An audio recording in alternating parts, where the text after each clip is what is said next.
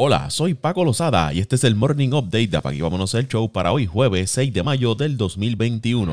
El abridor de los Orioles de Baltimore, John Means, hizo historia al lanzar el primer no-hitter individual de la franquicia desde que Jim Palmer lo logró en el 1969. La sequía de juegos sin hits ni carreras lanzados por un solo pitcher de los Orioles era la más larga de las grandes ligas hasta la fecha. Means trabajó por espacios de nueve entradas, en las cuales los marineros no pegaron indiscutibles ni carreras y ponchó a 12 bateadores. De sus 113 lanzamientos, 79 fueron en la zona de strike. Los Orioles habían lanzado un no-hitter en el 1991, pero fue combinado. Este es el tercer juego sin hits ni carreras de la temporada 2021 de las grandes ligas y el primer partido no considerado como perfecto, en el cual el rival no recibió una base por bolas, pelotazo o se envasó por error. El único hombre que llegó a base fue Sam Haggerty, que gracias a un ponche que no pudo retener el receptor Pedro Severino, logró llegar a primera. Vince une a Félix Hernández como los únicos lanzadores de la Liga Americana en ponchar a 12 o más sin dar un boleto en un juego sin hits, según Stats.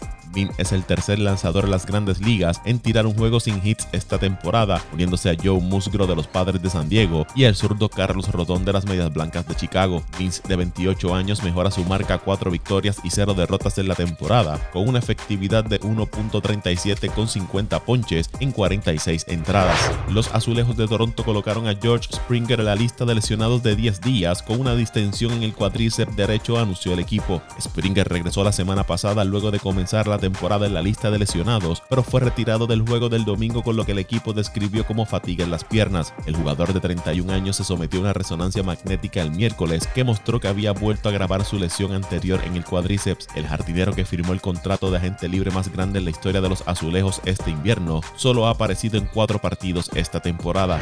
El primera base de los rojos de Cincinnati, Joey Boro, probablemente se perderá alrededor de un mes después de fracturarse el pulgar izquierdo, dijo el dirigente David Bell. Boro sufrió la lesión luego de que un lanzamiento le golpeara la mano en la cuarta entrada del juego contra las Medias Blancas de Chicago. El veterano dijo después del partido que estaba sorprendido de que el golpe recibido resultara en una fractura en el pulgar. El jugador de 37 años está bateando 226 con 5 cuadrangulares, 17 carreras impulsadas en 29 juegos esta temporada.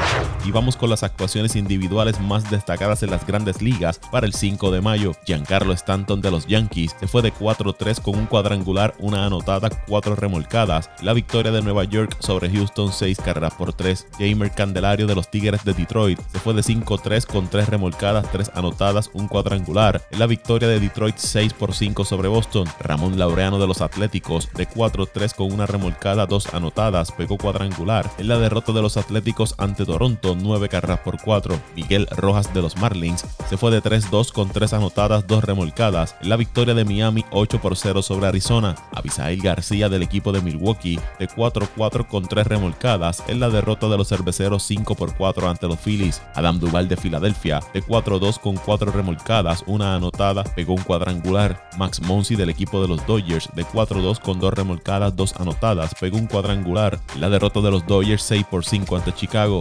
Marcel Osuna de los Bravos se fue de 4-2 con 4 remolcadas, una anotada, pegó un cuadrangular. En la victoria de Atlanta 5 por 3 sobre Washington. Tomás Nido de los Mets se fue de 3-2 con 2 remolcadas, una anotada, pegó cuadrangular. La victoria de Nueva York 7 por 2 sobre San Luis. Y en cuanto a los lanzadores, además de la actuación de John Means, Sonny Gray tiró 7 entradas en 0, le conectaron 2 indiscutibles, dio 2 bases por bola, ponchó a 8, no tuvo decisión en la victoria de los Rojos 1 por 0 sobre las Medias Blancas. En ese partido por Chicago, Dallas Keuchel tiró 7 entradas en 0, le conectaron 2 indiscutibles, tampoco tuvo decisión. Shohei Otani de los Angelinos tiró 5 entradas, no permitió carreras, ponchó a 7, pero propinó 6 bases por bola. Apenas le conectaron un indiscutible, no tuvo decisión en la derrota ante el equipo de Tampa, 3 carreras a 1. Chris Basit de los Angelinos lanzó 7 entradas, le pegaron 6 indiscutibles, ponchó a 7, le anotaron 2 carreras, no tuvo decisión en la derrota de los Atléticos 9 por 4. Walker Bueller de los Dodgers tiró 6 entradas, le anotaron 2 carreras, ponchó a 8. Tampoco tuvo decisión en la derrota de los Ángeles 6 por 5 ante Chicago. John Gray de Colorado tiró 6 entradas, le anotaron 2 carreras, ponchó a 8, cargando con la victoria en el triunfo de Colorado 6 por 5 ante San Francisco. Yusei Kikuchi de Seattle tiró 7 entradas, le anotaron 3 carreras, ponchó a 7, pero perdió el partido en la derrota 6 por 0 de los Marineros ante los Orioles. Casey Mice del equipo de Detroit tiró 6 entradas, le anotaron una carrera, no tuvo decisión en la victoria de Detroit Detroit 6 por 5 ante Boston y Max Fried de los Bravos tiró 5 entradas, le anotaron una carrera, ponchó a 6, obteniendo el triunfo en la victoria de Atlanta 5 por 3 sobre Washington. Drew Holiday marcó 29 puntos y los Bucks de Milwaukee superaron a los Wizards de Washington 135 a 134 a pesar de otro triple doble de Russell Westbrook. Westbrook tuvo 29 puntos, 17 asistencias y 12 rebotes para el triple doble número 179 de su carrera, pero los Wizards perdieron apenas por cuarta vez en sus últimos 17 partidos. Está solo a 2 de Oscar Robertson, quien consiguió 181 triple dobles en su carrera, el total más alto registrado en la historia de la NBA. Westbrook tiene 33 triple dobles, siendo el líder de la liga esta temporada, incluyendo 5 en sus últimos 6 desafíos. Bradley Bill anotó 42 puntos en causa perdida por el equipo de Washington. Nikola Jokic anotó 32 puntos y los Nuggets de Denver vencieron 113 a 97 a los Knicks de Nueva York. Jokic terminó además con 12 rebotes para llevar a los Nuggets a su décima victoria en los últimos 12 partidos, empatando con los Clippers por el tercer lugar en la conferencia del oeste. Julius Randle tuvo 14 puntos y 8 rebotes para los Knicks, que habían ganado 12 de sus últimos 13 partidos. Jordan Clarkson anotó 30 puntos, Bojan Bogdanovic agregó 24 y los Jazz derrotaron a los Spurs 126 a 94. Con la victoria de Atlanta 135 a 103 sobre Phoenix, el Jazz recuperó el puesto número uno en la carrera de los playoffs de la NBA y la conferencia del oeste, a pesar de que no contaron con Donovan Mitchell ni Mike Conley en el partido. Utah lanzó 55.7% de campo y llegó a tener ventaja de hasta 41 puntos.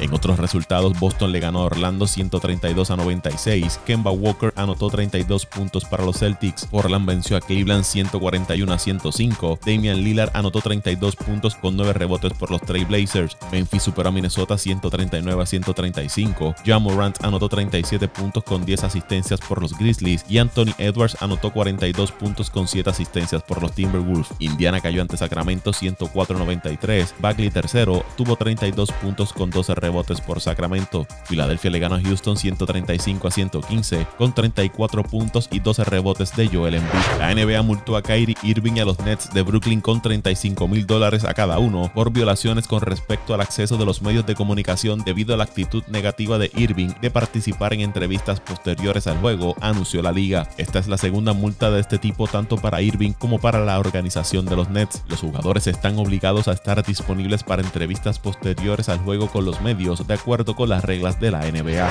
Una salida temprano de la postemporada probablemente significará el final del mandato de Mike Budenholzer como dirigente de los Bucks de Milwaukee, dieron fuentes a Cham Charania y Sam Amick de The Athletic. A Budenholzer le queda un año de contrato y según reportes el equipo también puede despedir al dirigente de 51 años si los Bucks avanzan a la final de conferencia del Este, pero tienen un desempeño deficiente en esa etapa. Antes de la decepcionante derrota en la segunda ronda del verano pasado ante Miami, los Bucks colapsaron en las finales de conferencia del 2019 cuando tenían ventaja de dos juegos a cero sobre el equipo de los Raptors, quienes eventualmente ganaron el título de la NBA. Los Bucks poseen marca de 154 victorias, 63 derrotas desde que Budenholzer se incorporó al equipo en el 2018 y varios jugadores han elevado su nivel de juego como Giannis Antetokounmpo, Chris Middleton y López.